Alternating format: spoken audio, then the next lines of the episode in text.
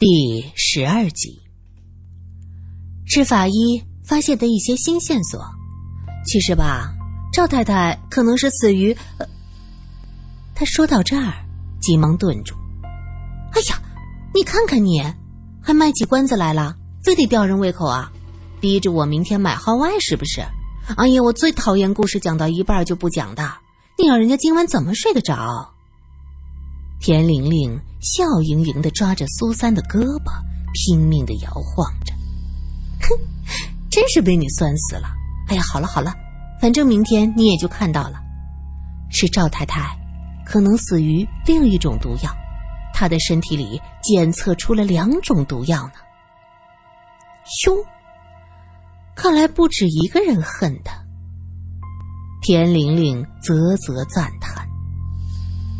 我就是不喜欢他，上次记得吧？我俩还吵架呢。不过我可犯不上为了登岸崴了脚，害死他呀。是的，你要是为了这点事情就杀人，那简直比赵柯还变态。去你的！少拿我和那个死鬼一起打趣。田玲玲又聊了一会儿，起身告辞。苏三送她走了。忽然想到早上田玲玲说的一句话：“赵柯做了那么多坏事，可能是被他害死的冤魂报仇呢。”目前公布的案情和自己写的号外，只是说赵柯杀害了败花女秀秀。那么田玲玲是怎么知道他做了很多坏事的呢？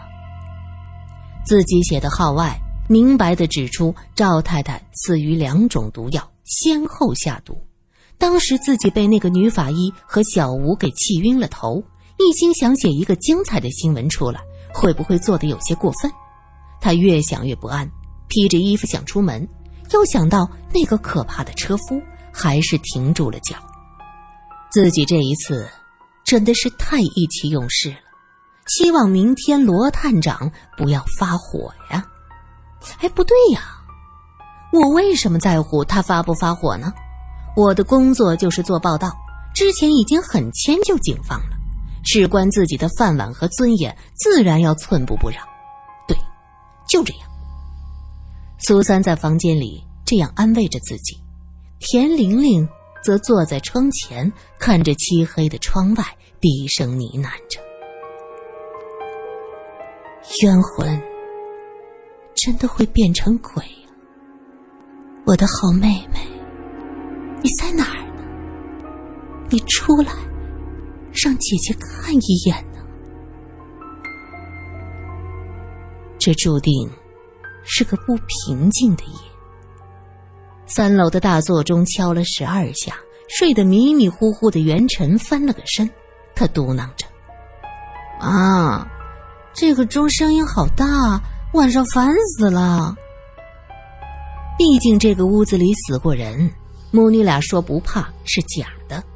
上午搬进来那会儿，赵清平还对着房间喊道：“死鬼，你不要来找我，我不怕你。”虽说是这样，母女目前还是在一间屋子里一张床上睡，互相做个伴儿。这钟还是你外婆的陪嫁呢。听说是你太外婆的陪嫁，太外婆是清朝人。有蚊子嗡嗡嗡的声音传过来，赵清平轻轻的坐起来，用扇子烘干着蚊子。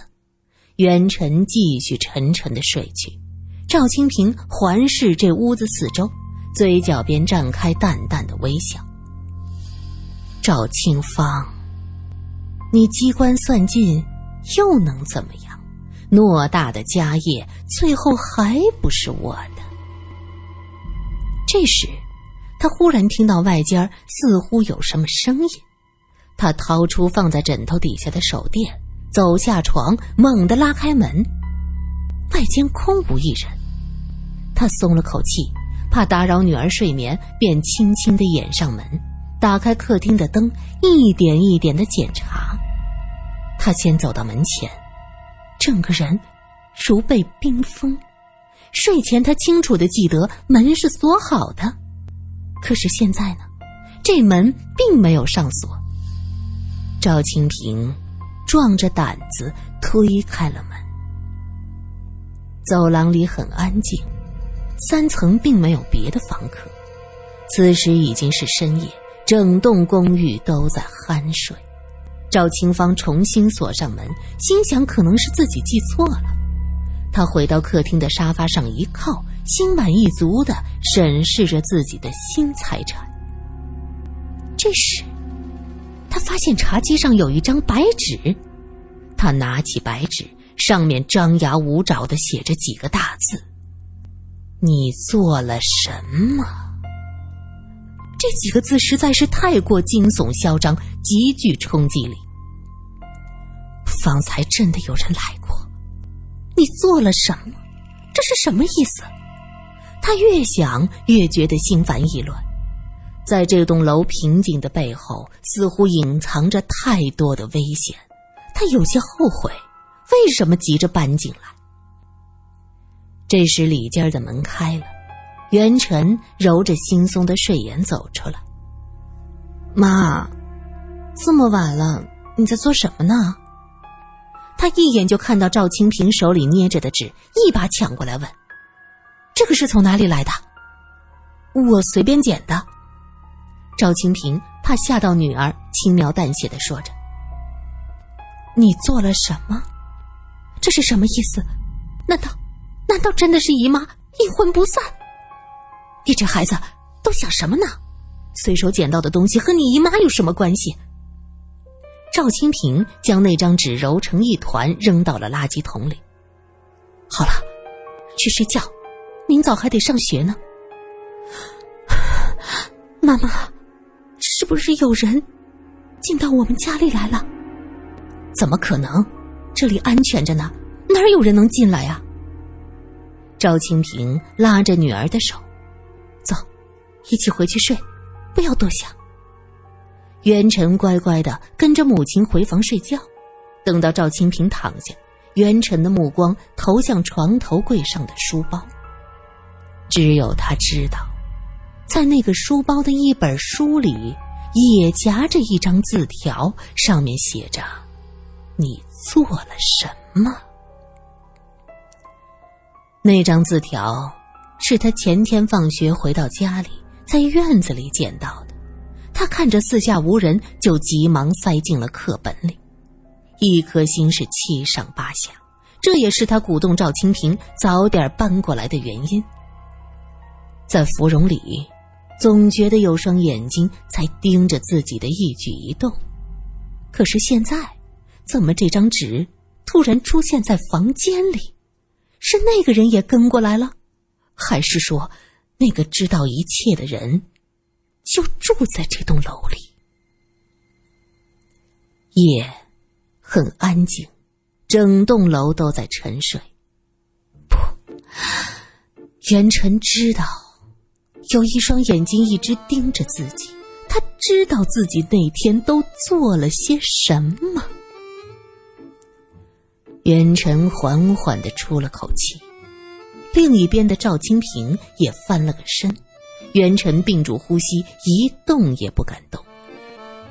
第二天，元辰吃过早餐，背着书包走出了门，正看到苏三和田玲玲一起下楼。哟，小美人儿，你住进来啦？田玲玲笑眯眯的和元辰打招呼：“晨晨，快叫田姐姐呀。”赵清平招呼苏三刚到警局，一进门就发现气氛不对。苗一和小娜站在罗允办公室的门前，一见苏三进来，苗一手一横，摆出杀鸡抹脖子的架势。没等苏三反应过来，就听见里面的罗隐大声喊着：“那个臭丫头来了没有？”臭丫头，苏三一愣，看向小娜。后者则对他摊摊手，一副我也没办法的样子。可恶，竟然叫我臭丫头！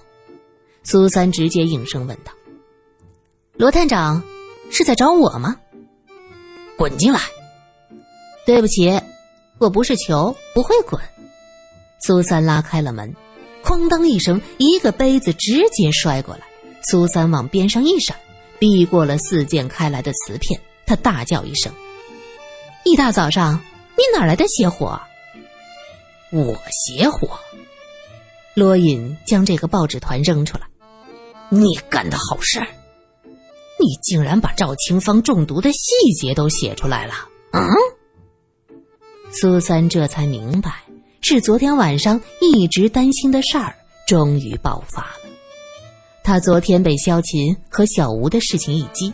一心想博个与众不同，一直到后来送去排版，才隐约察觉自己可能做过了。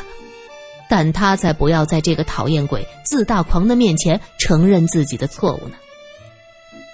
你说我可以写的，我说你可以写一些案情，但是这些细节是不能公布的。凶手已经知道了啊！你要我下一步怎么调查？苏三冷笑。哼凶手知道什么？吓唬我？我只是写了赵太太可能死于两种毒药，我又没有具体说是什么毒药，你至于吗？两个人，一个在门里，一个在门外。其他的警察见情况不妙，早就溜之大吉。两间办公室就只剩下他们俩。罗隐恶从胆边生，一把抓住苏三，低下头，恶狠狠地质问着。可是凶手知道会毁掉证据，你这个女人，你是在变相的害人，你懂不懂？啊！你放开我！你抓疼我了！苏三用力的挣扎，他使劲的去踩罗隐的脚。罗隐怒道：“昨天就该让那个混蛋把你拽走，你这种人根本就不懂得被害人的感受。”嗯，好啊，原来昨天晚上。你就在附近。苏三迅速捕捉到他话里的意思。你就在附近，你为什么不帮我？任凭我被那个醉汉调戏？对，我就喜欢看你被人调戏，你活该！大晚上跑到舞厅门前，你自找的。罗隐气得口不择言。谁知道你是不是故意的？怕是又可以写一个新的号外。你这种人。为了制造新闻，不择手段。哎呦！原来苏三也是气到极点，见自己挣扎不开，竟然伸手掐了罗隐胳膊内侧。罗隐不提防，松开手，苏三趁机就跑了。这时苗一怯生生的探头说：“头头儿，咦，又出事儿了。”讲。罗隐几乎是咆哮。苗一吓得差点坐在地上，双手扶着门框，鼓足了勇气说道：“又发现尸体了，混蛋！”罗隐将手中的香烟碾碎，铁质的香烟盒往地上一扔，大步就往前走。苏三刚才挣脱开，此刻正在门前。罗隐视若无睹，一边走一边向苗一具体询问。苏三默默的跟着。三个人就这样两前一后走了出来。刚才被吓得四处逃窜的警察都在大门口，见三个人这般诡异，全都不敢吭声，悄无声息地跟在后面。小娜等四名警员直接上了后面的车。罗隐拉开车门：“苗一，你来看。”苗一乖乖地坐在驾驶座。苏三拉开后车门，直接坐进去。出来。罗隐冷冷的说道：“苏三不吭声。”苗一小心翼翼的说：“呃，头儿，那边情况挺急的。”当着这么多人的面儿，罗隐也不好意思伸手去拽人，他哼了一声，坐在副驾驶。苗一急忙发动车子，后面的车子随即跟上。小娜开车，笑嘻嘻的说道：“以咱们头的脾气。”没给苏小姐俩巴掌，已经很给面子了。后面有人摇头。我看这次啊苏小姐是别想在咱警局跟着跑新闻了。头是什么人？眼里容不得沙子。头和咱们不同，人家是理想，对案子一直看得老重。这我也奇怪了，苏小姐又不是第一天混世界，怎么犯这种错？真真洋盘没见识，小娜嗤笑：“人家苏小姐装糊样、装样子，哪能不懂的？不过是想借机捞名声罢了。这些玩笔头的文人都得罪不起的。过去不是说什么刀比利的，别人怕的，咱探长可不怕。”几个人一阵议论，前面车上的三个人自然是不知道的。苗一暗自思忖。万幸自己是开车的，可以心无旁骛。当车内别扭的两个人是空气。罗隐坐在前面一言不发。苏三心知自己做错了事儿，想道歉却又不知道如何开口。车内的气氛尴尬的不行，苗一只觉得分分钟都是煎熬，恨不得一脚油门马上飞到现场。说是现场。其实也不算确切，因为这尸体是顺着河漂流下来的。苏三自顾下了车，看到那尸体已经被打捞上来，躺在岸上，面部向上，腹部膨大，面部很多地方也腐烂了，臭气熏人。罗隐正蹲下身查看死者的情况，就看着苏三忽然越走越近，也跟着蹲在他身边。苏记者，以后请和我保持三米的距离。苏三闻言起身，默默的站在一边。罗隐心里还犯嘀咕：刚才还和炸毛的猫似的，怎么这会儿这么安静？苏三盯着那张腐烂的半张脸，他闭上眼睛，内心描摹出一个曾经见过的面孔。没错。就是那位小姐，赵太太遇害那天和田玲玲在弄堂口饭店吃饭时遇到的女孩，她当时还叫田玲玲，田宁。怎么不说话？探长先生，我对你没有任何兴趣，别说保持三米，就是五米也没问题。我看的是这位死去的小姐，你不觉得她很眼熟吗？你认识她？准确的说，探长先生也该认识他。苏三站起身，看到罗隐果然跟着也站了起来，他问道：“探长先生不知道吧？我除了对气味非常敏感，还有过目不忘的本事。只要我看过一眼的东西，包括人，我都会永远记住。